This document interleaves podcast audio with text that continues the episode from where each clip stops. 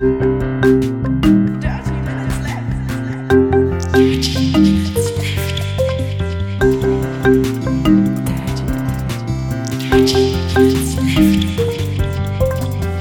Minutes Left. Herzlich willkommen zu Folge Nummer 307 von Dirty Minutes Left, lieber Arne. Hallo, lieber Holger, hallo, liebe Hörer. Wir trinken heute Kaffee und Wasser und wir haben nämlich einen Gast, den Tobi Bayer. Hallihallo. Moin. Ja, Tobi, ähm, dich kennt man hauptsächlich vom Einschlafen-Podcast, glaube ich, ne? Das ist so dein, dein größtes Ding. Ja, es gibt aber auch viele, die äh, kennen mich über den Realitätsabgleich mit Holger Klein bei Vrind. Das machen wir auch schon fast zehn Jahre. Äh, und äh, ich merke immer wieder, es gibt sehr, sehr viele Leute, die kennen mich gar nicht. Insofern, hallo, liebe Hörer von 30 Minutes Left. Ja. Es gibt auch sogar einige Leute, die sind mit dir verwandt, habe ich gehört. Das ist ziemlich krass. Das gibt's. Es sind aber sehr wenige, glaube ich. Ich habe Familie. Wie kommst du darauf? Also hast Naja, ich meine, wo wir jetzt schon bei, bei gut kennen sind und so. Also es gibt, meine Kinder kennen mich vor allem deswegen, weil ich ihr Vater bin und nicht deswegen, weil ich irgendwelche Podcasts mache. ja, bei meinen Kindern bin ich mir da nicht mehr so ganz sicher. Woher die mich eigentlich kennen. Woher könnte man dich denn kennen? Was machst du denn sonst so? Was ich sonst so mache, äh, das soll ich mich vorstellen. Ich bin äh, 46 Jahre alt. Ähm, Alter, Sack. Habe Informatik studiert in Hamburg Vorsprung. und, und arbeite jetzt mittlerweile in meiner vierten oder fünften Firma seit der, seit der Uni ähm, und, und, und bin da bei der Entwicklung von Adobe Lightroom iOS beteiligt. Ja, genau, das mache ich. Ähm, und meine Hobbys sind Lesen, Reiten, nein. Eigentlich beides nicht. nee, ich, ja, Staubsaugen, also Podcast. Podcasten ist halt ein Hobby für mich, ne? Also das, das wollte ich damit sagen. Ich ähm, mache das jetzt seit, seit über zehn Jahren, genau wie ihr. Herzlichen Glückwunsch übrigens, das war ja auch der Anlass, warum, Danke, danke. Ich, warum ich mich bei euch reingeplackt habe hier. Ihr habt auch letztens Zehnjähriges gehabt. Und äh, der Alexander Hoaxmaster Waschkau hatte euch gratuliert und gesagt, er war, wäre bei euch zu Gast gewesen. Ich finde das echt unverschämt, dass ich noch nicht bei euch zu Gast war. Der hat sich aber auch so reingemogelt hier bei uns. Das war, ja, ja, so wie ich. das, Ja. War, das war, äh, als wir frisch angefangen haben, Mhm. ähm, irgendwann, ja, den, den Alexander und dich, wir haben, haben wir ja kennengelernt, oder, ja, ja doch, ähm, durch diesen Hamburger Podcast-Cluster-Spaß, den wir irgendwann mal gemacht haben, wo wir gesagt haben, komm, wir treffen mal alle Hamburger Podcaster. Das war vor zehn Jahren halt Das waren sechs noch nicht Leute so viele. oder so. Nee, wir waren elf, glaube ich. Also Ja, oder elf, noch. ja, komm. Aber es sind, es waren nicht sehr viele im Vergleich zu jetzt. Okay, ich glaube, es waren auch, einer war aus Lüneburg angereist extra. ja gut, es war nicht nur Hamburg, stimmt auch. Ja, war noch recht klein die Szene damals. Genau, da haben wir uns kennengelernt. Ja. Seitdem irgendwie so immer lose Kontakt gehabt, ne? Arne, mit dir war ich mal beim, beim Darts. Oh ja, richtig, das war auch schön. Das war cool. Aber ich vergesse auch einfach extrem viel. Hier die, die erste, den ersten Auftritt von, äh, von Alexander bei uns im Podcast, den habe ich komplett vergessen, als er beim zweiten Mal war. da war mir das überhaupt nicht mehr bewusst, dass er jemals schon mal bei uns war, weil wir einfach so selten Gäste haben. Ich meine, wir haben jetzt die 307. Folge. Ich weiß nichts mehr. Also, ja, Gedächtnis ist. Äh aber an das Daten erinnere ich mich, das war cool. Aber Dart ist auch insgesamt cool. ja, also live Dart, also Ich guck's lieber im Fernseher, ehrlich gesagt. ich glaube, man muss schon ist. fürchterlich betrunken sein und unten in der Menge sitzen, um, um dann was zu haben. Ne? Also das wirkte so auf mich, als ob das eigentlich ein Sauffest ist. Das sieht ja im Fernsehen auch immer so aus. Ja, ja. Ähm, naja, also wir saßen halt oben und waren so ein bisschen Spaßbremsen. Es fühlte sich so ein bisschen an wie auf der Gegend gerade ganz oben außen sitzen, wo ich ja auch tatsächlich im Stadion immer sitze. Äh, da wird halt auch nicht so laut gesungen. Und wenn dann, dann da mal einer ausrastet, dann wird er immer komisch angeguckt. Ja, das, eine, das eine Mal, als ich mit dir da oben saß, ich stehe ja noch, sonst normalerweise ein bisschen weiter unten auf der Gegend gerade. Und als ich das eine Mal da oben mit dir äh, da war, da warst du, glaube ich, der, der am lautesten gesungen hat. Ja, natürlich. ja, ich bin da auch nicht gern gesehen. Ich habe auch dieses T-Shirt gekauft. Es gab mal äh, so eine, so eine Fanveranstaltung, wo ähm, Umgang der Fans miteinander irgendwie besprochen worden ist, nach diesem unsäglichen äh, Derby-Spiel, wo sich auch die, Fan, die Fans untereinander dann in die Haare gekriegt haben, wegen zu viel Pyro und keine Ahnung. Und ähm, da hat dann einer, stand dann am Mikro und hat gesagt, so ja, ich äh, ich bin auf der Gegend gerade, aber ich singe trotzdem gerne laut und schräg mit, so, weil der Vorwurf war ja, dass sonst immer nur die Süd irgendwie laut singt. Und da hat einer, der halt, weiß nicht, der es irgendwie komisch findet, dass irgendwie auch außerhalb der Süd gesungen wird, hat gesagt, dann geh doch auf die Süd, du Arsch. und wir haben uns so beömmelt über diesen Spruch und einer der, der Fanclubs, ich glaube Turbo St. Pauli hat dann ein T-Shirt draus gemacht, dann geh doch auf die Süd, du Arsch. Und das, das T-Shirt trage ich auch sehr gern. Weil ich halt auch gern laut und schräg singe im Stadion.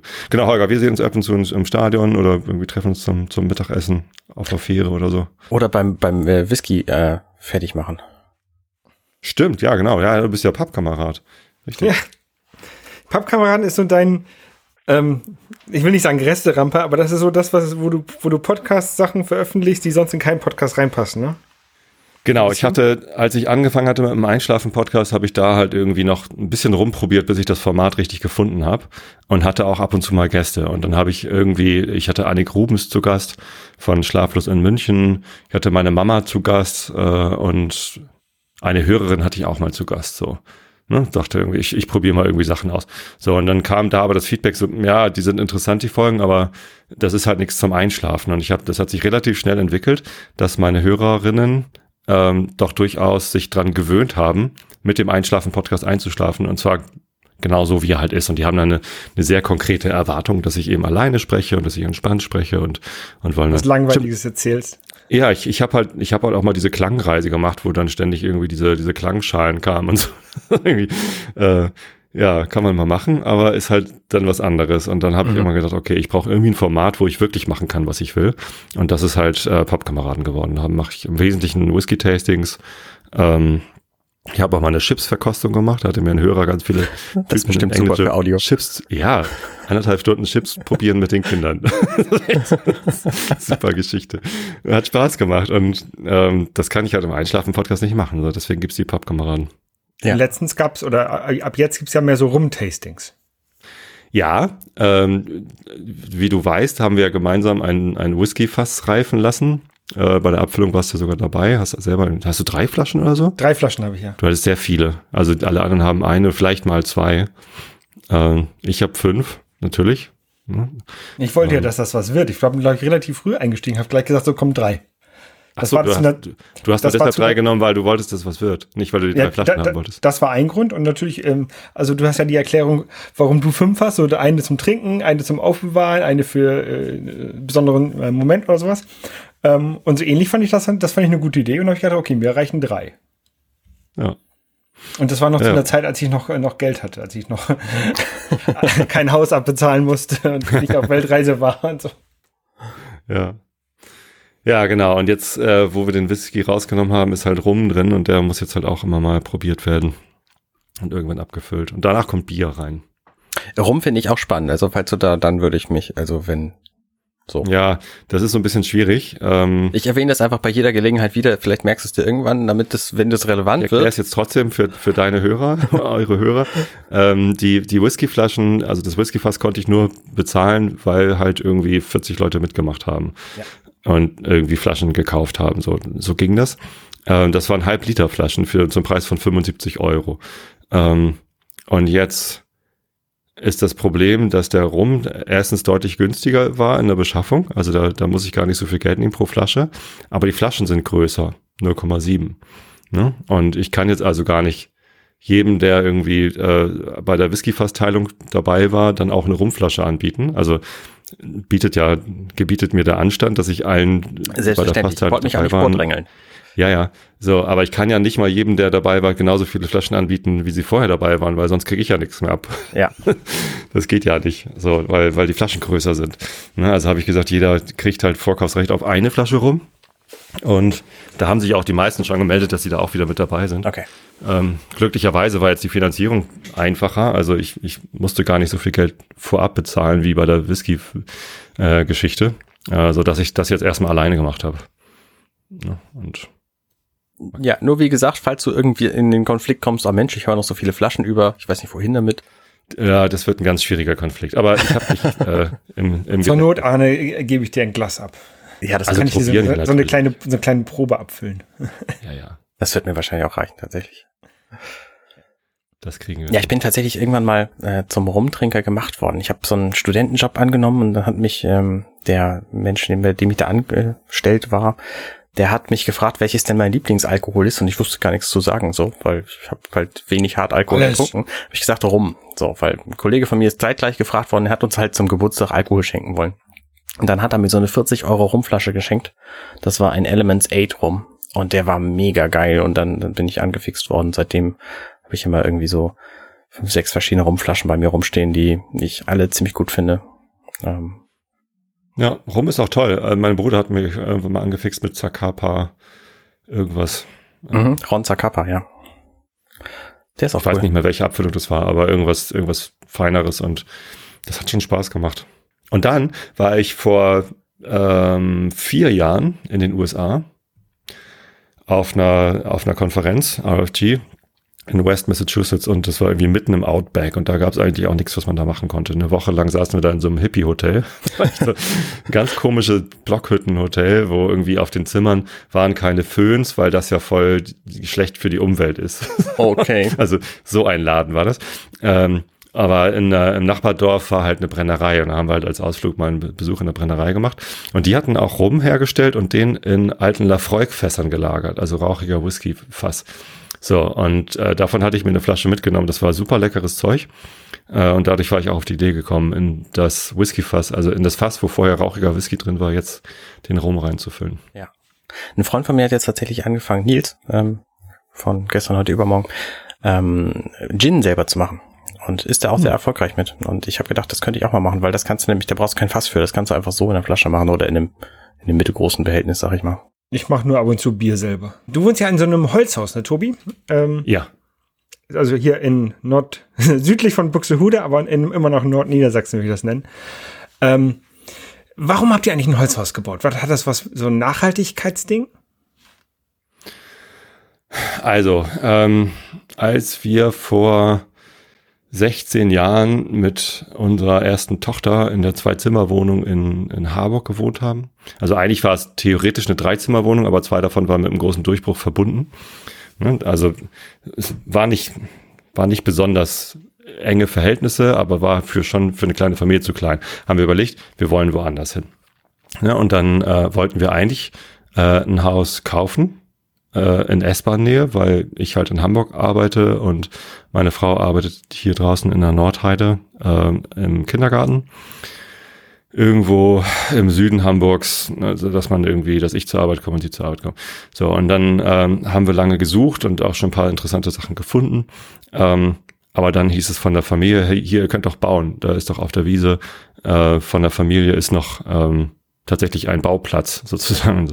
Äh, wussten wir halt alle nicht. So, und dann haben wir halt quasi vorgeerbt irgendwie so ein, so ein Grundstück und dann überlegt man halt nicht mehr lange. Ne? Also wenn man das Grundstück schon hat, ist das Bauen halt sehr attraktiv. Ja. Ähm, deswegen haben wir hier gebaut.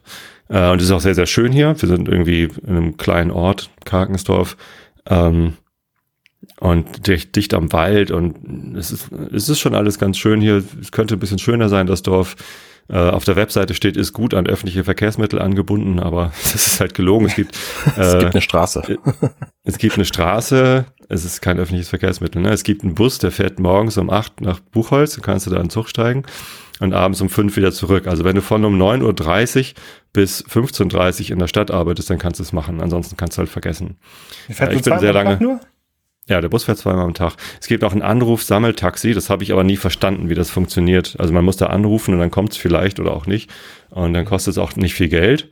Ähm, aber wo es dann längs fährt und zu welchen Zeiten, wird mir aus der Doku irgendwie nicht klar. Also ich habe hab ich auch nicht verstanden, ja. So, und ähm, deswegen bin ich die ersten Jahre halt immer mit dem Fahrrad äh, nach Spretze gefahren zum Bahnhof und dann äh, mit der Bummelbahn irgendwie in, in die Stadt rein. Das war die erste Zeit, da habe ich halt noch in der City gearbeitet bei Xing und bei Bigpoint, da kannst du halt vom Hauptbahnhof zu Fuß hingehen. Ähm, da war das kein Problem, aber jetzt arbeite ich am Fischmarkt und das ist dann nochmal mit der S-Bahn und dann zu Fuß äh, und also ich bin halt anderthalb Stunden unterwegs pro Strecke, wenn ich mit dem Fahrrad und Bahn und S-Bahn fahre. Mhm. So, deswegen bin ich jetzt auf, auf Auto umgestiegen und fahre zu Blum und Voss. Park ja, da und gehe durch den alten Elbtunnel. Ja, Aber du hast ja noch so ein, so, so ein größeres Projekt, um, um Karkensdorf attraktiver zu machen. Ne? Du willst da noch ein, noch ein ähm, Carsharing-Service aufmachen oder so? Ja, ja, genau. Also wir sind ein bisschen abgekommen vom vom Haus. Also ähm, so, ja. Was hast du denn für? Ja. Was ist denn das für Grundstück? Ähm, ist das sumpfig? Ist das äh, torfig? War das einfach da zu bauen? Musstest du erst 15 Meter ja, lange Pfähle in dem war eine, Das war eine Pferdewiese. Das war ein Stück von der Pferdewiese abgeknappt sozusagen. Und unten auf der Wiese ist es recht feucht, aber da wo da ist nicht, halt nicht unser Grundstück, sondern wir sind oben auf der Wiese. Äh, das ist relativ trocken. Also das Grundwasser ist nicht tief, aber ähm, das ist guter Mutterboden eigentlich. Es ist nicht lehmig. Ähm, das ist relativ einfach. Wenn ich hier einen Busch einpflanzen will, dann grabe ich ein Loch und tue den Busch da rein. Das, das, das geht irgendwie alles ganz gut. Mhm. Ähm, was wir nicht wollten, ist ein Keller, weil, äh, wie gesagt, das Grundwasser ist nicht tief. Ja. Äh, und hier hätten wir halt echt eine Wanne, eine Stahlwanne in den Boden rammen müssen, damit wir irgendwie einen trockenen Keller haben. Brauchen wir nicht, haben wir stattdessen ein bisschen Dachbodenfläche und hier so einen Kellerersatzraum auf, auf Erdgeschosshöhe. Ähm, ja, Holz. Wir haben halt äh, uns umgeguckt. Wir sind nach Stelle gefahren in diesen äh, Fertighauspark gab es damals. Ich weiß gar nicht, ob es das noch gibt, wo halt lauter Fertighausanbieter äh, so Häuser hingestellt haben. Und in jedem Haus sitzt ein Verkäufer drin. Du gehst halt in das Haus rein, guckst dir das an und da ist da gleich einer und fragt, äh, ob du schon ein Grundstück hast. Wenn ja, leuchten die Augen und dann will er den Haus verkaufen. Wenn nein, äh, ist halt schwierig. Also das sind ganz, ganz merkwürdige Leute da drin gewesen. Ähm, und ja, wir haben uns verschiedene Haustypen angeguckt und was will man denn so haben. Letztendlich haben wir hier in der Nachbarschaft dann einen Neubau gesehen und da war dann irgendwie ein Schild Tag der offenen Tür, Arbeitskreis gesundes Bauen, so hießen die irgendwie.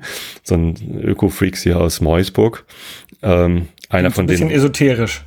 Ja, einer von denen wohnt auch hier in Karkensdorf. Und Karkensdorf ist auch eine etwas esoterische Ecke. Also hier ist eine Rudolf Steiner Schule äh, und das zieht ja auch eher so alternative Leute an, würde ich mal sagen. Ähm, und Genau, so, und, und dann haben wir uns da auf dem Tag der offenen Tür dieses Haus angeguckt und das war halt genau wie dieses hier, das Holzständerwerk Bauweise und äh, die haben dann ähm, also einfach Holzbalken, links, rechts mit OSB beplankt und dann äh, Dämmstoff reingeblasen. Und das ist quasi der Grundstock und dann wird halt aufgebaut mit äh, Rigips und nach außen Dämm, Dampfsperre, Dämmstoff, keine Ahnung was so. Ne? Also da wird halt nicht noch mit Stahlwolle und sonst was gedämmt, sondern Dämmmaterial ist im Wesentlichen Zeitungspapier, also Zellulose, mhm. mhm. wird da so reingepustet. Ähm, und das fanden wir irgendwie überzeugend. Das ist Öko und das ist nachhaltig, das ist Holz. Ähm, das brennt auch nicht. Also der, der Spruch war, hast du mal probiert, ein Telefonbuch anzuzünden? Ja, geht halt schwer, ne, weil die Seiten so dicht beieinander sind. Ja. Und ähnlich ist es mit dem Dämmstoff, der ist da reingeblasen. Das Haus ist aus Holz und Papier, aber es brennt halt genauso schlecht wie ein Holzhaus. Äh, wie, wie, ein, wie ein Steinhaus. So, und Dämmwerte waren gut und mit Blower-Door-Test, dass man irgendwie alles wirklich dicht hat, also alle Stöße sind abgeklebt und so. Also Lüftungsanlage braucht man auch. Und ja, es machte irgendwie einen guten Eindruck und war auch nicht besonders teuer und die äh, Bauleute waren halt quasi alle aus der Umgebung und das machte alles einen sehr guten nachhaltigen und regionalen Eindruck, deswegen haben wir das gemacht. Das heißt, dein Haus ist im Grunde einstöckig, aber du hast noch einen Dachboden drüber. Nee, es, äh, hier darf man anderthalbgeschossig bauen. Das heißt, das Obergeschoss darf höchstens so und so viel Prozent von der Grundfläche des Untergeschosses haben. Ah. Äh, und man, ich habe jetzt gelernt, wenn, wenn das Untergeschoss sehr groß ist, kann man sogar also mit der gleichen Rechenregel noch ein drittes Geschoss oben drauf setzen. Also ja, okay. äh, ja. das, das darüber liegende Geschoss muss halt um so und so viel kleiner sein als das darunter liegende und dann kannst du eine Pyramide bauen, wenn du lustig bist. Mhm. Also äh, die, die Grundfläche vom Untergeschoss ist natürlich nochmal festgelegt durch die äh, durch das durch den B-Plan, wo drauf steht, wie viel von der Grundfläche des äh, des äh, Grundstücks eigentlich gebaut, bebaut, bebaut werden darf. Mhm. Mittlerweile kenne ich mich ja mit B-Plan ein bisschen besser aus. und ja, genau. So, also wir haben ein Obergeschoss, äh, da sind halt die, die Schlafzimmer, Kinderzimmer und so, und ähm, aber der Unter, Untergeschoss ist ein bisschen größer, Keller haben wir nicht. Ja. ja, so Bebauungsplan, das ist ja, also das hat mich so ein bisschen abgeschreckt, ähm, überhaupt mehr das zu überlegen zu bauen. Also einmal, äh, wir haben jetzt ein Haus gekauft in Buxtehude ähm, aus dem ähnlichen Grund, was du gesagt hast, so nah an der S-Bahn, damit man zur Not auch mit der Bahn irgendwie in, nach Hamburg reinfahren kann. Ähm, aber uns muss das halt auch relativ schnell gehen, weil wir aus dem, aus dem Sabbatical wiedergekommen sind und dann war Corona und wir hatten keine Wohnung und das war alles ein bisschen, ein bisschen nervig. Ähm, und bin ganz froh, dass es noch geklappt hat, dass wir eine Wohnung, ein Haus bekommen haben. Aber so langfristig könnte ich mir das auch gut vorstellen, ähm, zu bauen. Und ich, ich würde dann auch so, irgendwie so, so Niedrigenergie mit am besten komplett Selbstversorgung mit, mit Solar und sowas bauen. Ist, ja, wir haben äh, Solarthermie auf dem Dach. Das heißt, Warmwasser und Heizungsunterstützung kommt vom Dach. Das heißt, von, von April bis Oktober kann die Gasheizung eigentlich aus. Also der, der Rest wird mit Gasheizung gemacht. Ähm, als wir dann ein Jahr da gewohnt haben, ich weiß noch, waren wir gerade im Urlaub an der Nordsee äh, und dann ruft mich einer von der EWE, e, von unserem Gasversorger an und sagt so, Herr Bayer, wir haben hier Ihre Gasabrechnung und das ist ein bisschen komisch. Äh, sind Sie sicher, dass Sie da die richtigen Werte eingetragen haben? Ich so, ja, ja, wieso denn, was ist denn? Ja, Sie kriegen 800 Euro Rückzahlung. Ich so, ach, äh, ich bin gerade im Urlaub, das passt ja ganz gut, das können wir gleich mal essen. ja, aber wie kommt denn das? Ja, wir haben eine Solarthermie. Ach so, ja, sagen Sie das doch. Ja, haben wir, aber wollten Sie nicht wissen. dann, ja, haben halt ein Jahr lang den hohen Abschlag bezahlt und ja. äh, jetzt zahlen wir halt relativ wenig für die Heizung. Und das ist auf jeden Fall, also gute Dämmung ist wichtig. Ähm, ja. Unsere Nachbarn haben eine äh, Photovoltaik auf dem Dach, eine relativ große. Und er hat jetzt gerade irgendwie nach, nach dem ersten Jahr die Statistik rumgeschickt. Äh, die haben 85 Prozent äh, ihres äh, Stroms selbst verbraucht. Selbst gemacht. Äh, und ja, selbst gemacht und, und, ja, cool. und den Rest halt noch verkauft. Also sie haben mehr Strom produziert. Ach so, so rum sogar. Okay, ja. krass. Ja, ja. So, ja, und mit dem Strom, den sie über hatten, den sie verkauft haben, ähm, hätten sie auch, also die kaufen sich jetzt gerade ein Elektroauto und damit hätten sie noch Klar. irgendwie 18.000 Kilometer fahren können oder so. Genau, das ist, das ist mein Plan auch. Wir haben hier eine schöne Dachfläche, 45 Grad direkt nach Süden. Ähm, äh, die möchte ich eigentlich komplett vollkleistern mit Solarzellen und dann einen, einen großen Akku irgendwie in den ja. Hauswirtschaftsraum oder in die Garage, dass ich dann halt auch das Auto damit laden kann. Ja. Mhm. Ich hoffe jetzt noch, dass nach der Bundestagswahl, dass die Grünen ähm, stärkste Partei sind und dass sie dann noch irgendwie die Förderung für Solaranlagen noch ein bisschen erhöhen, dass sich das richtig lohnt. Das wäre ziemlich cool, ja. Ja, ich würde das auch ohne weitere Förderung machen. Leider ist meine Dachfläche also da, das ist das Einzige, was hier an dem Haus nicht so günstig geplant ist. Also das und die, Zentra die dezentrale Zuluft habe ich jetzt gerade im Einschlafen-Podcast auch nochmal erzählt. Also wenn ich nochmal bauen würde, würde ich eine zentrale Zuluft machen, damit die halt vorgewärmt werden kann oder halt mit einem Wärmetauscher im Winter. Moment, was, was ist was? Die Zuluft wärmen kann. Wo ist da der Unterschied? Was ist was? Also, ähm, wir haben eine Lüftungsanlage, weil das Haus ja winddicht ist. Ja. Ne? Und wir müssen halt äh, lüften können. Ja. So, und äh, die Abluft ist zentral. Ne? Da wird halt von den Feuchträumen und von den Fluren wird halt Luft abgesogen durch so ein Rohrsystem dann zusammengeführt und auf dem Dachboden dann rausgeführt aus dem Haus. Ja. Mit einem Ventilator wird quasi ein Unterdruck im Haus entstanden. Und, und durch den Unterdruck wird dann in den Wohnräumen Wohnzimmern und so, äh, da sind kleine Ventile in den Wänden nach draußen. Ah, da wird so halt dezentral Luft angesogen. Okay, alles so, klar. Die wird aber halt vollkommen unvorgewärmt, wird die, ähm, wird die reingesogen. Es gibt auch ziemlich coole Systeme, da wollte ich mich nochmal schlau machen. Äh, da sind die Ventilatoren in den Wänden drin. Und also wir haben jetzt halt unseren Ventilator auf dem Dach und der pustet einfach raus. So, und dann gibt es Systeme, da hast du in den Wänden die Ventilatoren und die, die blasen halt den halben Tag in die eine Richtung. Ne, dabei wird dann, da wo Luft rausgeblasen wird, im Winter wird dann im Ventilator das aufgeheizt. Also da wird ne, einfach. So eine Heizspirale mit drin oder sowas? Nein, nein, nein. Ähm, also allein dadurch, dass halt 20, 22 Grad warme Luft rausgeblasen wird, wird halt der Ventilator warm. Ne? Und nach einer Stunde ah, okay. oder zwei Stunden ist der Ventilator ja. warm und dann drehen alle Ventilatoren die Drehrichtung.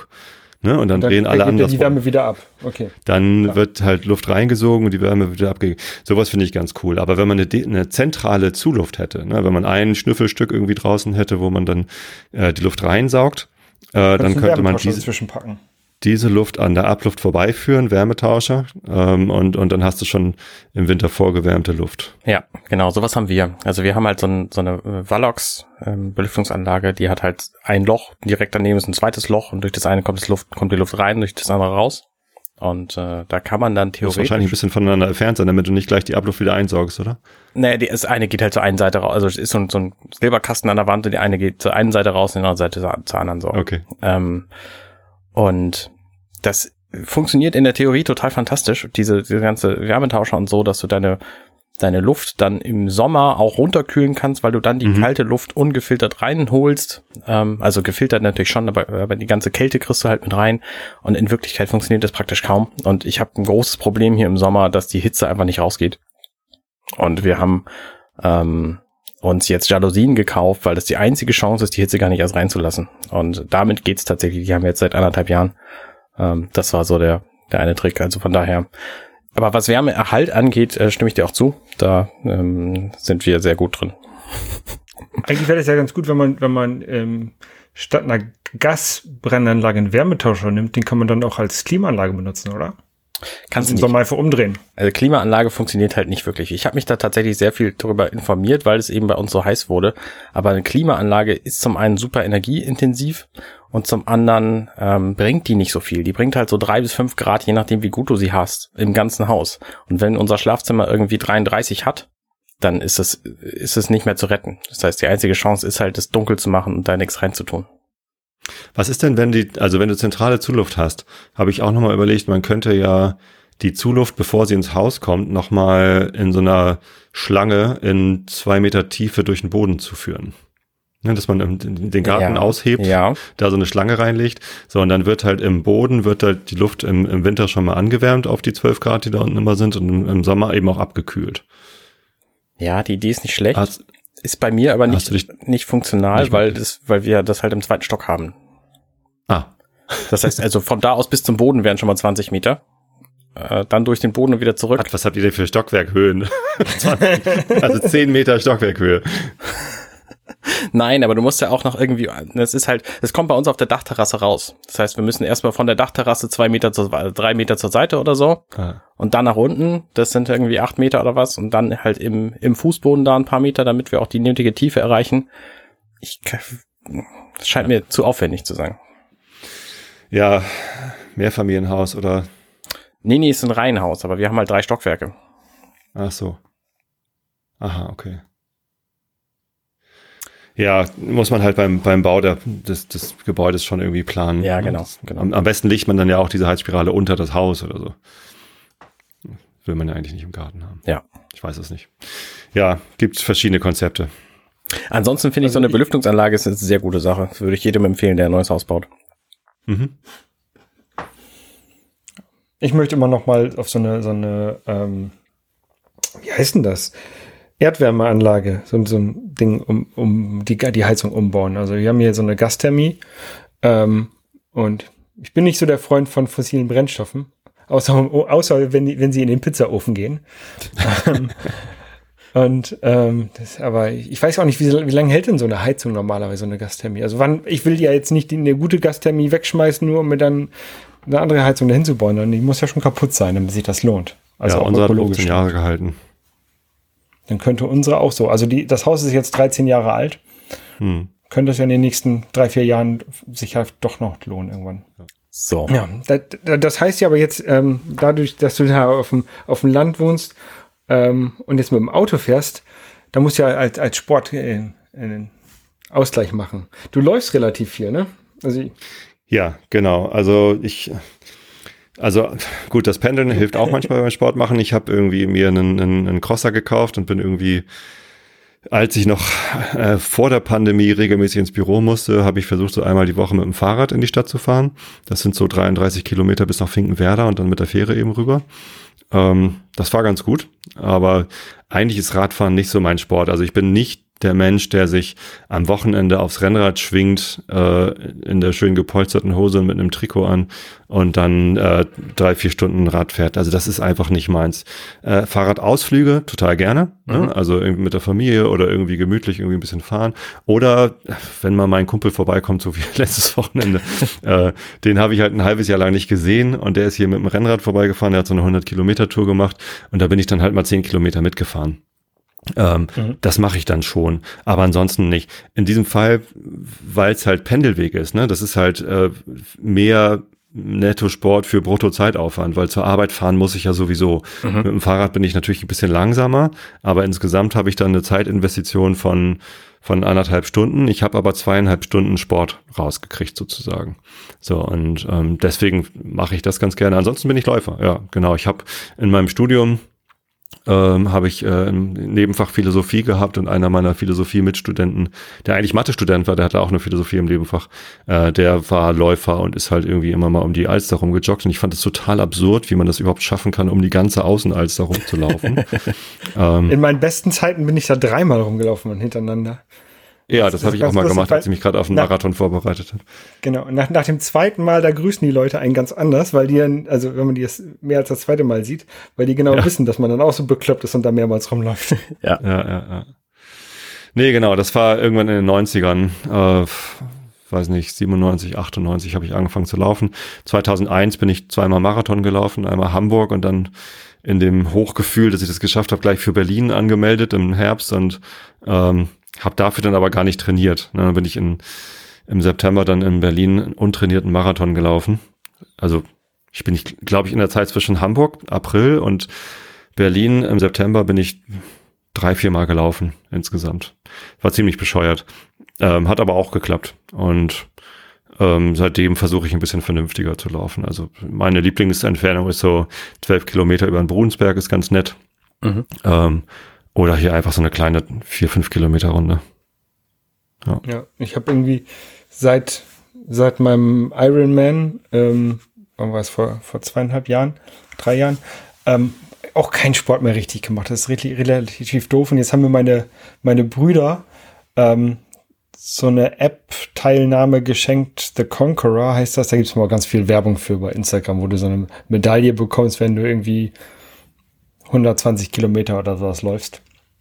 Ähm, da zählt aber alles rein. Da zählt, also ich, mache diese, ich mache da gerade mit, indem ich einfach nur hier bei mir im Haus hin und her laufe und dann kriege ich irgendwie meine 300, 300 Meter im, im, am Tag zusammen.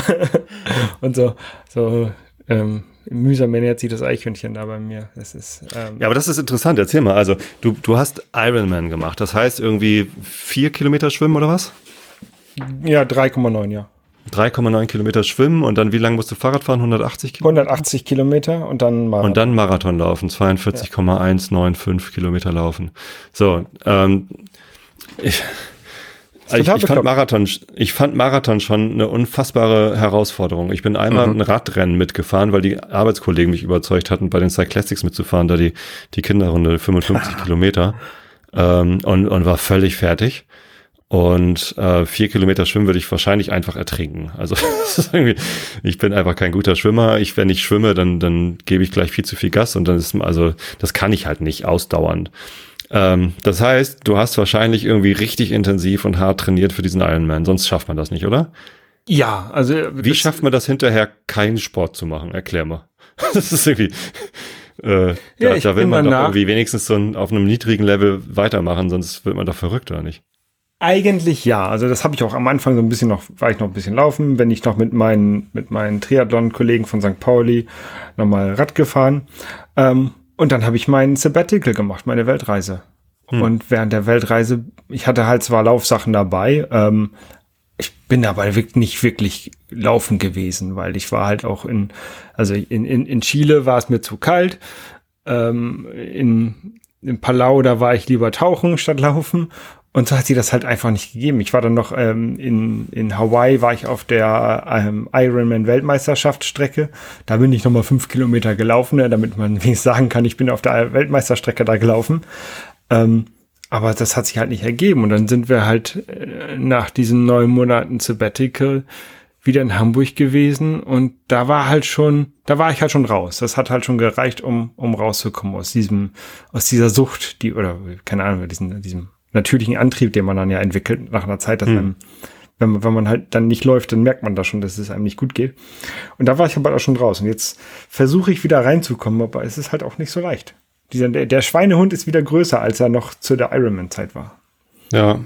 Das kenne ich aber ich auch. Also als ich meinen Halbmarathon mhm. hinter mich gebracht hatte, da war ich auch unglaublich stolz und froh und glücklich, das jetzt hinter mir zu haben. Und dann habe ich tatsächlich sehr, sehr, sehr viel weniger in relativ kurzer Zeit äh, bin ich gelaufen. Und also ich habe halt zwei Monate dafür krass trainiert und dann habe ich aufgehört und dann war es auch okay. So, dann konnte ich halt irgendwie so 10, 15, 16 Kilometer ging dann halt noch relativ harmlos.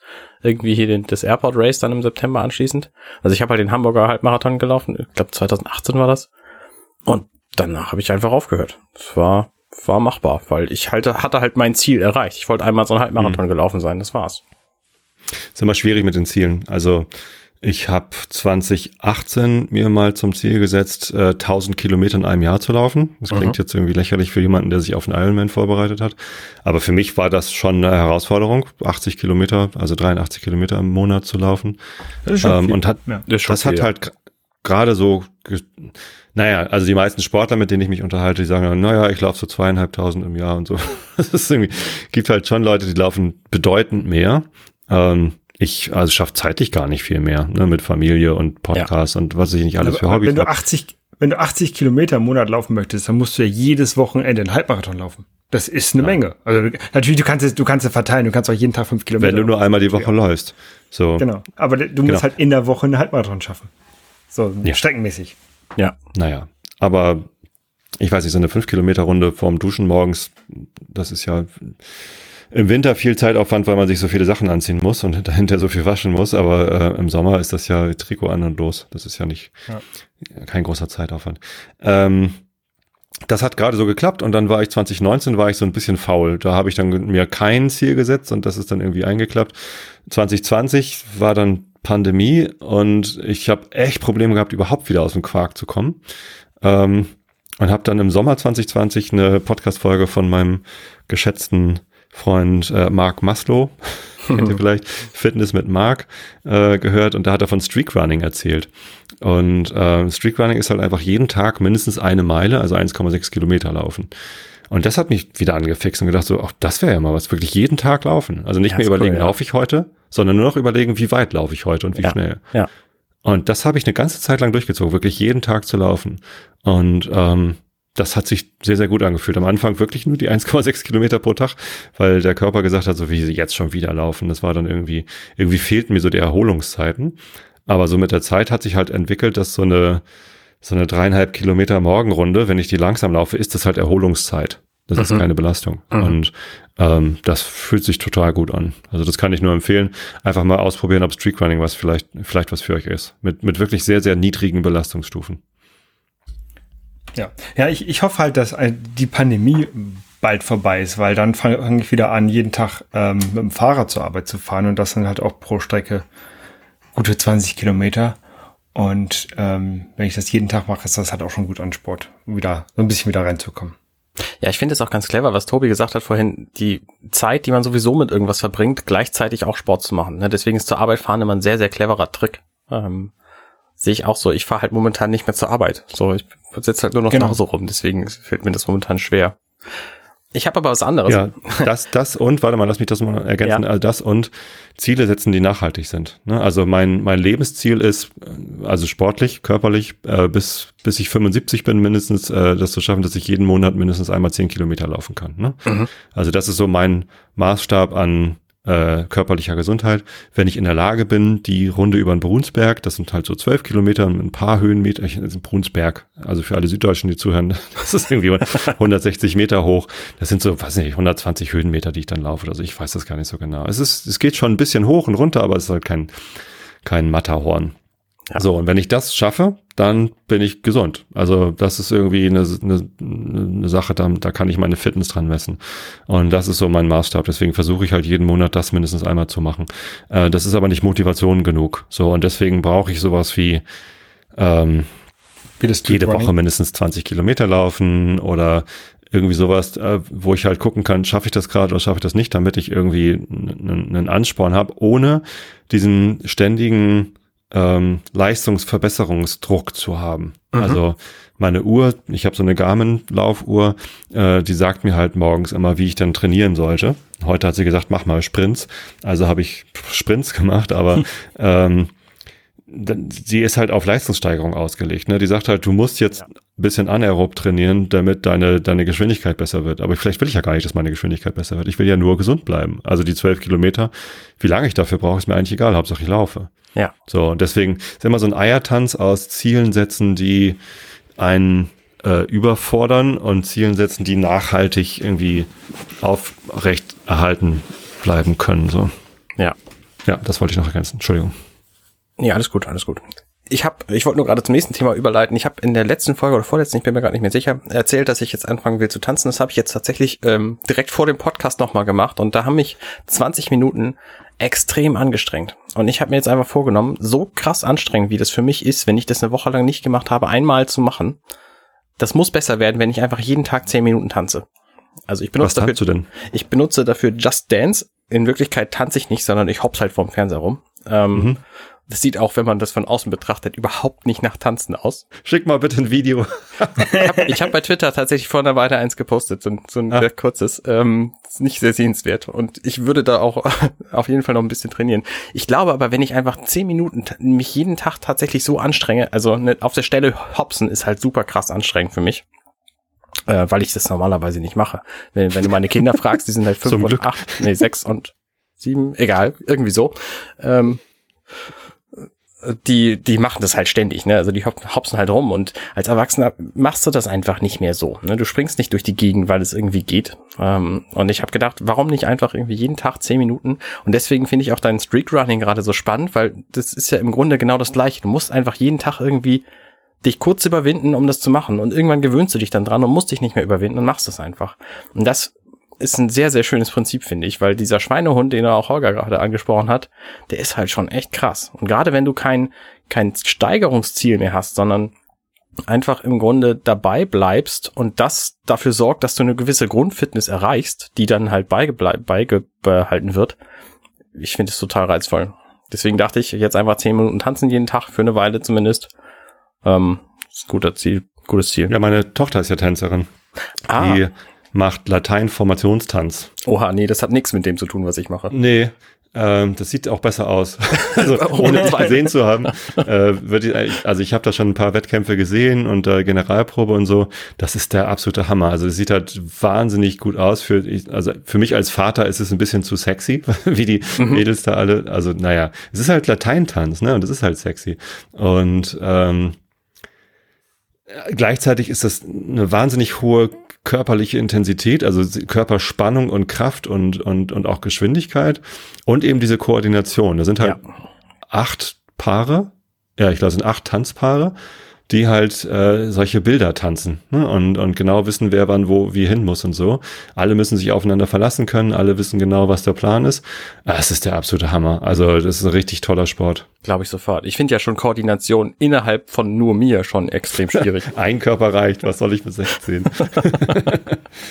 Aber ich glaube, wie gesagt, ich glaube, dass da die Lernkurve relativ stark ist. Also ich habe gemerkt, ich habe jetzt dieses Just Dance seit ein paar Monaten so und habe halt ein Lied mehrfach getanzt und es wird jedes Mal rapide besser bislang. Ne, irgendwann werde ich halt die Bewegung alle wissen, welche wann kommt und stelle mich nicht mehr so dusselig an, aber ähm, ich glaube, dass da die Lernkurve und die, die äh, optische Kurve, wie das dann besser wird über die Zeit, auch erheblich schnell besser wird. So. Okay. Mal gucken. Äh, man muss halt was machen, ne? Und jetzt, wo andere Sportgelegenheiten im Moment ein bisschen schlecht sind, also Fitnessstudio und andere Sportsachen sind halt gerade eher schlecht. Ähm, ja, viele machen halt zu Hause Yoga vorm Fernseher mit, mit Maddie oder wer auch immer da immer vortanzt. Äh, auf YouTube gibt's so, so viele Yoga-Angebote, das finde ich auch gut. Ja. Ähm, ich habe von der Firma aus, also wir haben in der Firma eine Pilates-Trainerin engagiert, die kam eigentlich einmal die Woche ins Büro und wir haben dann im großen Konferenzraum einfach unsere Pilates-Matten ausgerollt und dann da Pilates gemacht. Das machen wir jetzt halt auch per Zoom. Ne? Ja, und, cool, ja. ähm, alleine, also ein paar Aufzeichnungen davon haben wir auch. Wenn es mal ausfällt, können wir eine Aufzeichnung machen. Aber ähm, alleine kriege ich da auch den Arsch nicht hoch. Ne? Aber wenn die Arbeitskollegen dann auch im Zoom sind und man sieht so, ach scheiße, die geben alle Vollgas, dann will man halt auch. Ja. so, genau, das ist so meine Kraft- und, und, und Körperspannungstrainingseinheit und dann laufen halt, ja. Für Kinder kann ich übrigens empfehlen, also meine Kinder sind wie gesagt äh, fünf, nee, warte, egal. Rechne nochmal nach. Jedenfalls relativ jung.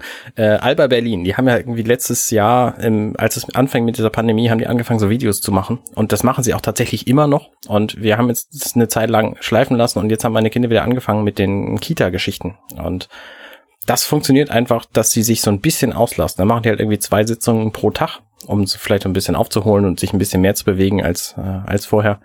Und äh, dann machen sie halt irgendwelche Dinge, die für Kinder sehr geeignet sind, irgendwelche sehr einfachen Sachen und ähm, bewegen sich einfach eine Weile lang. Und das äh, kann ich empfehlen. Ja, Sehr gut. mit zunehmendem Impffortschritt wird ja dann auch hoffentlich die Pandemie irgendwann jedenfalls so weit im Rahmen sein bei uns hier, dass wir wieder in Gruppen ähm, Sport machen können und sowas. Mhm. Ist natürlich noch so eine kleine Frage, wie dies, wann die, wann die Impfstoffe für die Kinder freigegeben werden. Mhm. Das ist, das ist ein bisschen doof natürlich. Ähm, aber immerhin, ich kann berichten, ich habe jetzt meinen ersten Impftermin oder meinen, meinen Impftermin Paar. Sehr cool. Gut. Wann geht's das, los? Äh, Montag. Also ähm, gleich. Morgen. Genau, morgen. Cool. Ähm, ich krieg, also ich habe im Impfzentrum äh, in Stade kriege werde ich geimpft, also nicht irgendwie beim Hausarzt, weil ich keinen Hausarzt habe, weil ich zu oft rumge umgezogen bin. Ähm, ich habe so einen Brief schon ein Schreiben bekommen von der Gesundheitsministerin ähm, hier in Niedersachsen, dass ich ähm, aufgrund meiner Krankengeschichte in äh, jetzt impfberechtigt wäre. Ach, was ist denn deine Krankengeschichte, ja, wenn ich das so mich, fragen darf? Das habe ich mich tatsächlich auch gefragt. Und ich nehme mal an, dass es meine Tumor-OP war, die ich am Anfang ah, des Jahres okay. hatte. Ähm, ich hatte so einen, einen Tumor an der Ohrspeicheldrüse und der wurde entfernt. Und ich nehme mal an, dass ich deswegen so ein bisschen in diese äh, Krebspatientenbereich reingekommen bin ähm, obwohl es kein Krebs war. Ne? Ich will mich jetzt auch nicht beschweren, ich nehme den Impftermin jetzt mit, weil jeder Geimpfte ist besser als jeder Nicht-Geimpfte. Ja. Ähm, ich habe versucht, den Impftermin äh, zu ändern, weil äh, ich kriege zweimal BioNTech mhm. und ich, ich glaube, es gibt andere Leute, die ein höheres Risiko haben, wenn sie einen Vektorimpfstoff bekommen, als ich es habe. Und deswegen mhm. habe ich versucht, den auf AstraZeneca zu ändern oder einen anderen Vektorimpfstoff zu ändern. Ähm, das ist mir aber leider nicht gelungen. Und ich wollte ihn jetzt aber auch nicht absagen, den Impftermin. Und deswegen kriege ich jetzt zweimal BioNTech. Krass. Ja, sehr gut. Ja, meine Frau hat äh, Astra bekommen. Äh, die ist Erzieherin im Kindergarten und wurde halt noch bevor die Astra-Ausschüttung quasi eingedämmt worden ist, äh, wurde sie das erste Mal mit Astra geimpft. Mal gucken, wie das da jetzt weitergeht. Aber, aber sie hatte auch keine Probleme bei der ersten Impfung? Äh, doch, die hat eine, eine anstrengende Nacht gehabt, also, also ja, so Grippesymptome, äh, Schüttelfrost und, und war halt eine scheiß Nacht. Ähm, aber eigentlich ist es ja ein gutes Zeichen, dass der Körper reagiert, weil er zeigt mhm. hier, ich, ich mache ja mal Antikörper. Ja. So. ja. Ja, ich bin mal gespannt. Ich werde berichten, ja. wie das, wie das dann war. Arne, hast du auch schon einen Termin oder? Nee, ich habe keinen Termin. Ich habe auch bislang keinen keinen keinen Grund, ehrlich gesagt. Ähm, Tatsächlich, das ist jetzt eine Neuankündigung. Meine Frau hat Krebs und oh. die dürfte sich impfen lassen, aber sie kann sich nicht impfen lassen, weil sie gerade Chemo hat und deswegen ähm, sich halt, also ihr Immunsystem ist halt kaputt und ähm, deswegen geht es nicht. Ach, sie ist auch Lehrerin und dürfte sich auch deswegen impfen lassen, aber es geht halt auch nicht. Ja. Und ich darf halt nicht, weil sie ist halt nicht pflegebedürftig. Also ne, theoretisch wäre das für, sie total gut, wenn ich mich impfen lasse, weil sie, dann weniger gefährdet ist. Aber es geht halt bislang nicht. Also jetzt ist ja AstraZeneca, äh, Vaxzevria freigegeben worden für alle Leute. Deswegen werde ich mich damit impfen lassen, wenn es die Chance gibt. Wobei ich mir tatsächlich nicht so sicher bin, ob das der sinnvollste Weg ist, weil ähm, AstraZeneca hat ja im Idealfall irgendwie so acht Wochen, zwölf Wochen zwischen den beiden Impfterminen. Und wenn jetzt die Impfreihenfolge aufgehoben wird, dann könnte es sein, dass ich mit irgendeinem anderen Impfstoff schneller komplett geimpft bin als mit AstraZeneca, wenn dazwischen eben zwei Monate liegen. So. Das, das, das Mix and Match soll ja aber auch ganz gut sein. Also, dass du erst AstraZeneca bekommst und dann BioNTech oder so. Ah, ja, das stimmt. Das, das könnte das natürlich sein. Das soll angeblich ja. sehr, sehr gut sein. Okay, das stimmt. Das stimmt. Abgesehen davon habe ich halt auch eine Hausärztin, die irgendwie 4000 Jahre alt ist und ich, sich wahrscheinlich äh, nicht so richtig drum kümmern wird, dass ich geimpft werde, weil ich da halt auch nicht sehr gerne und nicht so oft bin. Also mal gucken. Es gibt ein, ähm, eine Webseite, wie heißt sie denn? Terminimpfen? Sofortimpfen oder Sofort-impfen.de. Und da habe ich mich jetzt eingetragen auf so eine Liste. Da gibt man irgendwie seine Mailadresse und seine, ähm, seine Postleitzahl an. Und dann kommt man auf eine Liste und äh, Witzig, da ist eine junge Frau drauf mit einem Pulli, wo erst impfen, dann Techno draufsteht. Also das, das würde ich auf jeden Fall empfehlen. Ich habe mich da eingetragen, mal gucken, was passiert. Ansonsten, ne, mein Vater ist über 70, der ist immer noch nicht geimpft, weil er einfach keinen Termin gekriegt hat bislang. Das finde ich total krass. In Stade übrigens. Ähm, ich hoffe, dass der vor mir geimpft wird, weil ich das einfach richtiger finde. Ja, meine Mama wohnt im betreuten Wohnen, also nicht im Altersheim, sondern im betreuten Wohnen, hatte ich früher auch eine ganz andere Vorstellung davon. Ich dachte, da wird man betreut. Tatsächlich ist es einfach nur eine altersgerechte Wohnung. Also mhm. auf den Hausfluren gibt's eine, eine Schiene, wo man anfassen kann, so wie im Krankenhaus oder so. Und du hast einen Alarmknopf in der Wohnung wahrscheinlich noch, ne? Und es gibt einen Alarmknopf in der Wohnung und äh, es gibt einen Fahrstuhl. So, das ist auch schon alles. Es gibt noch einen Aufenthaltsraum unten, wo mittags Essen angeboten wird. Ähm, aber jemand da ist auch nur von um neun bis um zwölf oder so. Also den, den, den Großteil des Tages sind das einfach nur Wohnungen. So. Ähm, und das, die Anlage gehört zu einem Altersheim und das Altersheim ist relativ früh geimpft worden, also als es dann losging mit BioNTech. Ähm, aber das betreute Wohnen nicht, obwohl meine Mama auch schon 83 ist. Ja. Und in dem betreuten Wohnen sind auch Menschen, die über 90 Jahre alt sind oder auch schon dement werden, die aber keinen Platz im Altersheim bekommen, weil das halt voll ist. Und das hat erstaunlich lange gedauert, bis sie die Leute dann auch geimpft bekommen haben. Also meine Mama hat bis, ja, also meine Frau wurde vor meiner Mama geimpft. ja. Das ist schon schräg. Ja, Aber ich will alles, mich gar nicht alles. beschweren. Also man, man muss ja froh sein, äh, wenn überhaupt, also dass überhaupt schon jetzt so viele Leute geimpft werden, ist, ist ja schon mal ganz gut. Und gleichzeitig, ich finde es halt echt schräg, wie die Amis und die, die Briten das machen, dass sie halt irgendwie wir zuerst sagen.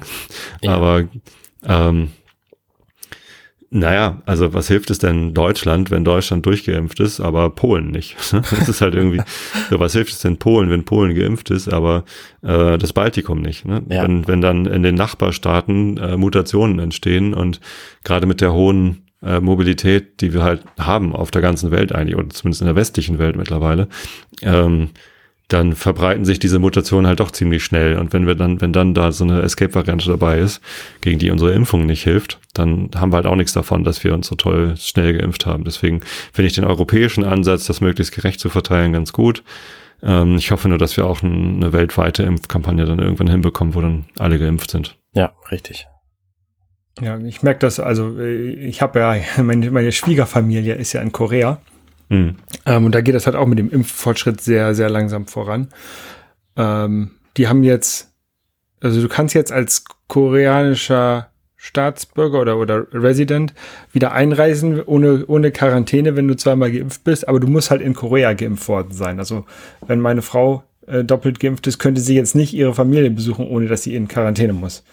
Ähm, immerhin, das ist ganz lustig, äh, wenn die da in Quarantäne sind, in, in, ähm, sind sie meist äh, in ihrer Wohnung oder jetzt meine, meine Frau wäre dann ihre, in der Wohnung ihrer Eltern ähm, und die kriegen dann so, so ein Care-Paket von der, von der Regierung, wo halt Essen und Trinken und sowas für zwei Wochen drin ist, so mit mhm. Instant-Nudeln und sowas. Das finde ich ganz cool eigentlich. Also da so ein bisschen auch ähm, den Leuten in der Quarantäne zu helfen, weil ich habe irgendwie das Gefühl, dass in Deutschland, wenn Leute in Quarantäne geschickt werden, naja, das nicht wirklich, äh, da den Leuten wird dann nicht wirklich geholfen und es wird halt auch nicht kontrolliert. Und man hört ja immer mal wieder von, also es sind wahrscheinlich Einzelfälle, aber man hört immer mal wieder, dass Leute irgendwie trotz Quarantäne arbeiten gehen oder einkaufen gehen oder was weiß ich machen. Ja.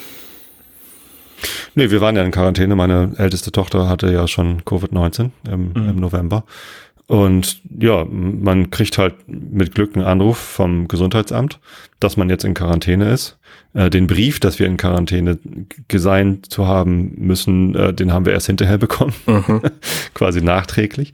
Ähm, und Unterstützung kam da gar nicht. Wir haben halt äh, Essen von den Nachbarn und von Freunden vor die Tür gestellt bekommen. Mhm. Ja, so war es bei uns auch im letzten März. Ich habe ja quasi direkt zu Anfang der Pandemie eine Kollegin gehabt, die Covid-19 hatte und äh, hab die halt irgendwie umarmt und geknuddelt, wie man das damals noch so machen konnte. Ähm, Schräg, oder? ja, ist total absurd. Und dann sind wir halt auch zwei Wochen von, von einem Tag auf den anderen irgendwie zwei Wochen zu Hause geblieben und haben niemanden getroffen, sind nicht rausgegangen so. Ähm, und da gab es auch nie einen offiziellen Bescheid für. Also ne, der, damals war die Gesundheitsämter auch total überfordert von allem. Äh, das ist inzwischen aber immer noch so, glaube ich. Oh. Ja, die, die Zahlen sind halt auch zu hoch, damit die, also ich kann das auch verstehen, dass die Gesundheitsämter überfordert sind, wenn halt sich noch so viele an, anstecken. Also wenn die Zahlen niedriger werden, dann können wir das auch nachverfolgen und äh, ja, die Gesundheitsämter entlasten. Aber, aber es ist halt natürlich halt Quatsch, irgendwie die, die, die, die, die Quarantäneverordnung rauszuschicken, nachdem die Quarantäne hätte vorbei sein müssen. Also ja, es gibt das kann doch, das ja kann was Briefe. Rechtliches sein. Das kann ja was Rechtliches sein, dass du es für die, für die Krankenkasse oder sowas brauchst. Ähm, wenn sie dich vorher wenigstens anrufen und sagen, du bist jetzt in Quarantäne, der Brief kommt dann in drei Wochen, das finde ich schon okay. Ja, wenn, wenn sie halt genug ja. andere Sachen zu tun haben. Naja. keine Ahnung. Ja, es sieht ja so ein bisschen nach Licht am Ende des Tunnels aus im Moment. Ja. Aber Arne, das ist echt Scheißneuigkeiten mit deiner Frau. Das ist, wow. Wie Richtig. lange, wie lange kämpft ihr da schon dran? Äh, seit Ende letzten Jahres wissen wir das. Und äh, wenn ihr genaueres wissen wollt, liebe Hörer, dann hört uns, hört euch einfach die nächste Folge an, weil wir laden sie da als Gast ein und sprechen da ausführlich drüber. Okay. Ähm, Ja, hilft dir wow. jetzt nicht, Tobi. Nee, ja, nee, ach, es geht ja nicht, nicht darum, mir zu helfen, aber es hat mich eben ganz schön so, wow, echt krass. Ja, Äh, ja. Und ich habe es halt bislang auch noch niemandem erzählt hier, deswegen. Ja. Ja. Aber sie Kam ungefähr so mit, dem, mit me- meinem Tumor. Wir waren ungefähr ja, genau. Tumorpartner zu der Zeit. Okay. ja. Ja, halt die Ohren steif. Auf jeden Das Fall. Auf jeden Fall. Es gibt auch andere Bl- Blödigkeiten, die mir das Leben nicht leichter machen. Zum Beispiel ist meine Waschmaschine jetzt kaputt. Was natürlich in den Momenten, wo man nicht in den Laden gehen kann, sich die Waschmaschine angucken und die kaufen, äh, echt blöd. So, ne? deswegen haben wir jetzt einfach eine, eine blind eine Maschine gekauft. Wir hatten jetzt zehn Jahre lang eine Gorenje-Maschine, die uns auch ganz gut gefallen hat. Und dann haben wir uns gedacht, okay, wenn die so billig ist und also die hat damals irgendwie 350 Euro gekostet oder so und hat zehn Jahre gehalten und dann haben wir uns gedacht, okay, kaufen wir einfach wieder eine von Gorenje und ähm, bestellen die und die kostet jetzt irgendwie drei, äh, 330 Euro inklusive Lieferung und soll drei Wochen brauchen leider, was blöd ist, weil wir natürlich auch waschen müssen. Ähm, aber die alte Maschine wäscht noch, sie schleudert halt nur nicht mehr. Also ich Hm. weiß nicht genau, wie das passieren konnte, aber die Trommel ist nicht mehr ähm, achsenstabil, sondern nur noch Mhm. punktstabil. Das heißt, die, die, äh, die kringelt sich quasi beim Schleudern. Also die, die, die wackelt Lager her. kaputt hinten. Ja, genau, irgendwie so. Und das scheint mir nicht zu zu sein, was man irgendwie reparieren kann. Sinnvoll, ich jedenfalls nicht. Und deswegen haben wir gesagt, okay, äh, nehmt die, nehmt die alte Maschine mit, stellt uns die neue dahin. Ähm, Ich hoffe, ihr habt nicht bei Saturn bestellt. Wir haben bei Möbelkraft bestellt. Weil, weil, weil ich hatte es ja mit meinem Fernseher, dass die gesagt haben, ja, kommt in einer Woche und dann kam der ja nie.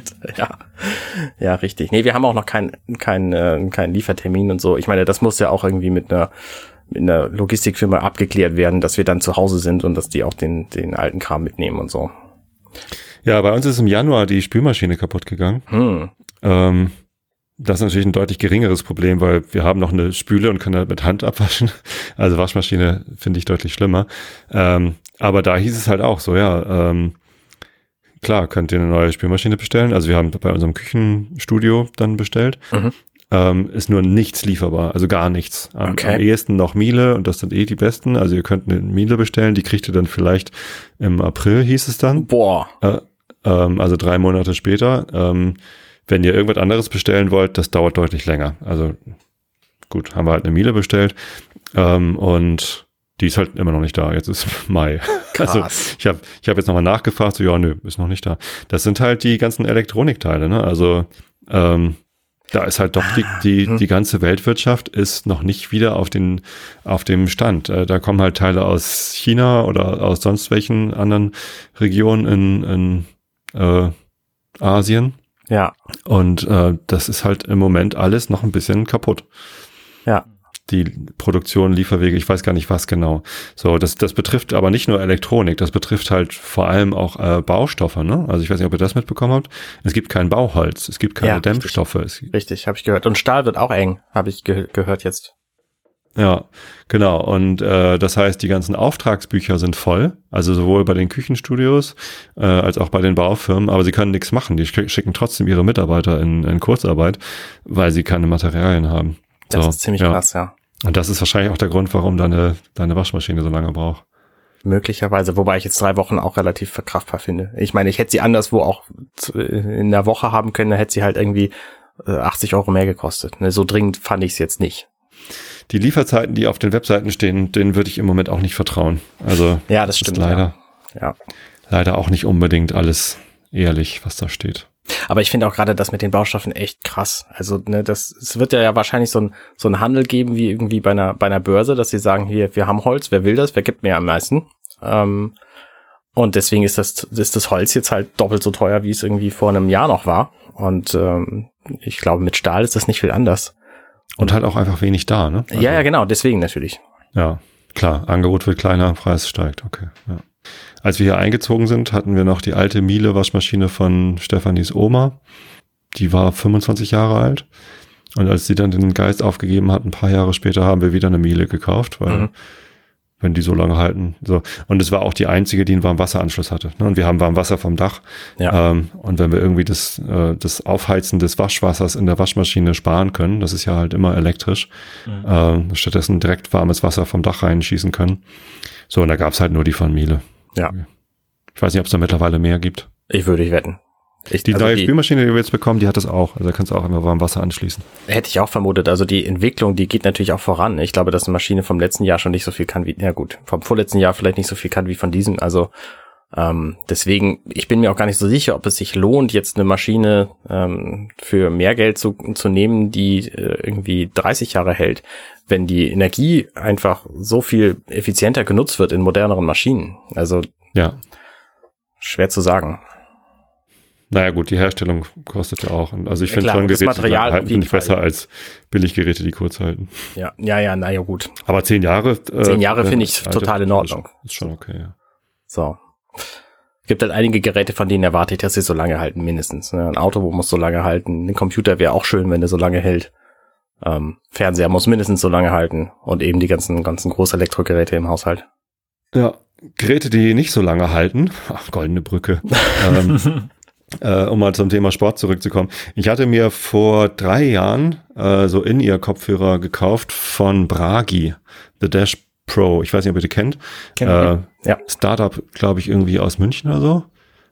Ich glaube, das ist so ein bisschen so wie AirPods, also ohne, wirklich komplett ohne Kabel, ne? Also die, genau. nur, diese, nur diese Buds, die du reinsteckst. Ja. Genau, deutlich größer als AirPods. Und das kommt meinen Ohren ja auch zu Pass. Also ich habe relativ große Ohrmuscheln und AirPods halten da drin nicht. Habe ich auch letztens ausprobiert. Die fallen halt immer raus, egal ob ich dann auch diese Compli Foam Dinger benutze oder sonst was. Mhm. Das hat halt nicht funktioniert. Die habe ich zurückgeschickt. So, aber die, die Bragi, da waren halt jetzt irgendwie, die sind halt die Batterien schwach. Ne? Wenn ich damit mehr als eine Stunde laufen will, dann sind die alle. Also das halten sie nicht so lange. Ja. Ähm, und sie sind halt auch dicht. So, also die, die machen halt die Ohren komplett dicht, haben dann so einen Transparenzmodus, dass die Mikrofone, die da drin eingebaut sind, halt so ein bisschen die Umgebungsgeräusche reinspielen. Aber da hast du halt auch Windgeräusche beim Laufen und so. Das ist halt alles nicht, nicht ganz so geil. Eigentlich sind die Dinger ganz cool, weil die so einen Pulssensor haben im Ohr beim Laufen. Also die Schrittzähler und Pulssensor. Eigentlich sind das halt, ne, ersetzen die auch die Garmin Sportuhr. Ähm, Können die die Musik da dran anpassen? An den Puls. Das wäre doch da, das, das kommt dann ja auf die App drauf an, die du benutzt. Ja. Also da gibt's Apps, die das können, glaube ich. Naja. Äh, zumindest hatte ich mich umgeguckt nach neuen Sportkopfhörern. Ähm, hab dann, ja, wie gesagt, die AirPods, AirPod Pro ausprobiert und die waren nix. Dann hatte mir noch ein, ein Hörer, hatte mir von irgendeiner Edelmarke, habe ich jetzt schon wieder vergessen, hat er mir Kopfhörer zugeschickt. Äh, die haben aber auch nicht gepasst. Mhm. So, dann habe ich von äh, in, in unserer Lauf-Slack-Gruppe äh, von der Firma äh, den Tipp bekommen, Aftershocks-Kopfhörer zu, auszuprobieren. Ja. Das sind Bügel, der Bügel geht hinten rum und dann äh, drücken die halt so an den Knochen ran, also ein Knochenkopfhörer. Das heißt, die Ohren sind frei. Kennt ihr die? Ja, die habe ich tatsächlich meiner Frau auch vor zwei Jahren und letztes Jahr zu Weihnachten geschenkt. Äh, die ersten sind auf wundersame Weise verschollen und äh, die zweiten. so, ich dachte auch schon kaputt. Das waren die, die Aftershocks Air und jetzt hm. äh, gibt's halt neue Aeropacks, die halt auch wasserdicht sind und das finde ich total gut und deswegen hat sie jetzt die und ist da auch sehr glücklich mit, weil sie auch mit nichts zufrieden ist. Also On-Ear, Over-Ear, In-Ear Kopfhörer passen ja alle nicht. Das sind die einzigen Kopfhörer, die sie benutzen mag. Ja, ich und ich habe die jetzt seit einem pff, knappen Monat. Es ist ein absoluter Gamechanger weil die Ohren frei sind. Ne? Mhm. Du hast halt irgendwie, du, du hörst die Umgebung genauso, wie du sie hören willst beim Sport. Also beim Laufen ist es nicht so relevant vielleicht wie beim Fahrradfahren oder so, aber das ist halt schon wichtig. Der Sound ist okay, also für Sprache. Ich höre halt nur Podcasts oder ja. Nachrichtensendungen oder, so, oder Hörbücher. Musik war jetzt eher underwhelming, also es war jetzt nicht das tolle Musikerlebnis. Da sind Over-Ear schon besser oder in ihr. Aber das braucht man dann ja beim Laufen auch nicht unbedingt. Beim Laufen muss ich nicht unbedingt Musik Musst du keine HiFi-Qualität haben. Nee, genau. Und wenn man den Kopf dreht, dann löst sich das Ding so ein bisschen die, die Spannung und äh, dann hört man ein bisschen schlechter die Sprache, aber dann dreht man den Kopf halt wieder zurück und ist alles wieder gut. Und äh, das Ding wiegt irgendwie 20 Gramm, 23 Gramm. Ich habe auch diese Aero-Packs. Ja. Äh, und der Akku hält zwei, drei Wochen. Also ja, das, ja. das ist unglaublich. Also keine Ahnung, wie die das machen. Absoluter Gamechanger. Naja, die ähm, müssen ja, die müssen ja quasi nur vibrieren Also Ja. die haben ja keinen, die haben ja keinen echten Sound-Output. Deswegen ist es wahrscheinlich akkusparender als andere. Naja, im Lautsprecher ist auch nur eine Vibration, da schwingt halt auch. Aber da vibriert halt auch was. Also die müssen ja tatsächlich. Ich glaube, dass es was anderes ist, aber ich weiß auch nicht genau. ich, kenn, ich rede mal gerne über Dinge, über die ich keine Ahnung habe. Das tun wir alle gerne, glaube ich. Nee, aber also das war für mich eine absolute Erleuchtung. Warum hast du mir den nicht empfohlen, wenn, wenn, wenn ihr das schon Erfahrung habt? Du warst So, halt bei uns noch nicht im Podcast. So. Ja. Nee, ich habe es gar nicht mitgekriegt, ehrlich gesagt. Ähm, ich finde an diesen Kopfhörern besonders geil, dass du schwitzen kannst, wie du willst, und das ist denen total egal. An, Ja. Also das ist ja bei allen in ihr und anderen Kopfhörern ist es irgendwann eklig, weil du schwitzt halt auch im Ohr. Und äh, das ist bei diesen halt nicht so. Also ne, da schwitzt halt einfach genauso im Ohr wie sonst auch und das ist egal. Genau. Kopfhörer. Und die, die meisten Kopfhörer haben dann so eine Touch-Steuerung. Äh, und wenn dann irgendwie Schweiß auf die Mhm. Kopfhörer draufläuft, dann, dann schaltet er laut oder ruft irgendwen an oder sonst was. äh, nur weil du irgendwie dir die Haare da weggewischt hast oder so. Das ist halt auch total blöd. Äh, das Einzige ist, und, und diese Aftershocks, die haben halt Knöpfe. So, und das Einzige, was mir passiert ist, die Knöpfe reagieren sehr langsam. Und als ich dann das erste Mal ähm, dann bin ich losgelaufen, habe was gehört, habe dann irgendwie auf Pause gedrückt, als ich irgendwie einen Nachbarn getroffen habe und kurz geschnackt habe. Und als ich dann weiterlaufen wollte, habe ich halt wieder auf Start gedrückt und nichts passiert. Dann habe ich irgendwie noch zweimal auf Start gedrückt, weil ich nicht genau wusste, wie geht hier die Steuerung. Auf einmal sagt er, äh, Calling last dialed number. und da habe ich halt irgendwie Christian, irgendwie meinen Freund angerufen. Und er geht ran und sagt so, moin Tobi. Ich so, ja, äh, hi, ich bin gerade am Laufen. Ja, warum denn dann an? Weil ich meinen Kopfhörer nicht bedienen kann. das war sehr nett. Ja. Ähm, kann man halt üben. Aber also das war das Einzige, was mir so ein bisschen negativ aufgefallen ist. Die Steuerung ist ein bisschen langsam. Also du drückst halt auf den Knopf und dann anderthalb Sekunden später kommt das Piep-Signal. Ich habe das, den Druck, den, das Drücken verstanden. Ja. ja. Ich hatte mal so Jabra Sport ähm, Kopfhörer. Die haben auch so ein, so ein Pulsmesser mit drin. Also es sind halt Mhm. normale In-Ear-Kopfhörer mit so einem Kabel hinten drum. Die sind, glaube ich, durch den Schweiß kaputt gegangen. Also ich habe zwei Paar davon kaputt gekriegt, ähm, obwohl ich die eigentlich, glaube ich, relativ gut behandelt habe. ja. Und die waren ja für extra für Sport ausgelegt. Ja. Das ist natürlich bei solchen, die ja offensichtlich dann, die haben oft dann gar nichts Offenes, außer vielleicht ein Ladeport, ne? Ja. Also die, wo ni- nichts, wo irgendwie Flüssigkeit reinlaufen könnte. Na, Die- abgesehen ja, über das ist über das Gitter und den eigentlichen Lautsprecher, oder? Ja, die, Aftershocks meine ich jetzt. Ach so, ja, ja, genau. Nee, die haben nichts. Die laden auch tatsächlich über so einen proprietären Stecker. Das finde ich ein bisschen doof an denen. Also die haben halt so einen so einen Zwei-Pol-Connector an der Seite und haben dann so einen, so einen magnetischen äh, Stecker, der da dran passt und äh, laden da Mhm. drüber. Und der ist halt proprietär. Es werden aber immerhin bei der, wenn du die kaufst, die, die ähm, Aeroprax, dann werden immerhin zwei Kabel mitgeliefert. Das finde ich cool. Das stimmt, das fand ich auch ganz gut. Und auch schon mal irgendwie ein schönes Eingeständnis. Ja, sie gehen kaputt. Wir kriegen es nicht hin, Kabel zu bauen, die nicht kaputt gehen. Ja, oder du willst sie vielleicht auch an verschiedenen Orten laden. Also ne, willst sie möglicherweise im Bett oder im, im Wohnzimmer, im Büro laden, im Auto, keine Ahnung, wo du deine, deine Kopfhörer so laden willst. Ich finde, das ist ein sehr fairer Move dafür, dass die halt proprietäre Kabel haben. Ja, das stimmt. Wir haben ja vorhin schon mal über, über Tobis ganzen Podcast gesprochen. Ich bin ja auch irgendwie seit fast einem Jahr jetzt immer regelmäßig zu Gast beim Hobbykoch-Podcast. Ähm, und da haben wir über Spargel geredet. Ähm, und ich bin eigentlich gar kein Spargel-Fan. und jetzt ist, äh, Spargel ist ja auch nicht unbedingt so ökologisch und ähm, gesellschaftlich zurzeit, jedenfalls auch mit Corona, der, der, das beste Gemüse, was man essen kann. Mhm. Ähm, äh, vor allen Dingen, weil da irgendwelche ähm, Gastarbeiter oder wie, äh, Erntehelfer ähm, ausgebeutet werden. Ähm, nichtsdestotrotz haben wir da eine Folge über Spargel gemacht und die ist jetzt draußen. Wer sich die anhören möchte, kann das gerne machen. Hast du Spargelchips gemacht? Nee, ich habe äh, grünen Spargel mit Fenchel und Lachs gemacht. Ah. Mhm. Ja, grüner War, Spargel ist ja was war, völlig war anderes. nicht sehr lecker. Ja, Grünspargel habe ich nie so richtig verstanden. Also wir, ähm, meine Eltern schon und auch wir sind halt super traditionell weißer Spargel mit, äh, mit Kartoffeln und, und Hollandaise oder auch nur Butter und einen Schinken dazu. Ja. Je nachdem, ob man gerade Vegetarier ist oder nicht. Ich finde Ähm. Spargel cool deswegen, weil der so, äh, weil das so ein kalorienarmes Essen ist. Also Kartoffeln und Spargel kosten einfach an Kalorien überhaupt nichts. Ne? Wenn du dann Schinken ordentlich dazu nimmst und die, die fettige Soße, ist es was anderes, aber das kannst du ja auch durch kalorienarme Versionen irgendwie ersetzen. Und dann ist das ganze Essen, dann machst du dir irgendwie dreimal den Teller voll und hast irgendwie 400 Kalorien zu dir genommen. Das für Leute, die Kalorien Ist Spargel tatsächlich Spargel besser als perfekt, so ja. Brokkoli oder, oder, oder anderes Gemüse? Nee, aber du isst wahrscheinlich mehr davon relativ zu dem Rest. Ach so. Würde ich mal vermuten. Also klar, du kannst ja auch einen Teller voll Brokkoli hauen, so, aber ähm, Nein, hä? nein, Kann man kein. Brokkoli. Okay, gut, dann nicht. Ist eher Fraktion Blumenkohl oder? We nee, weder noch. Also kein, Blu kein Brokkoli, kein Blumenkohl, kein Rosenkohl. Ich bin Fraktion Was? Grünkohl.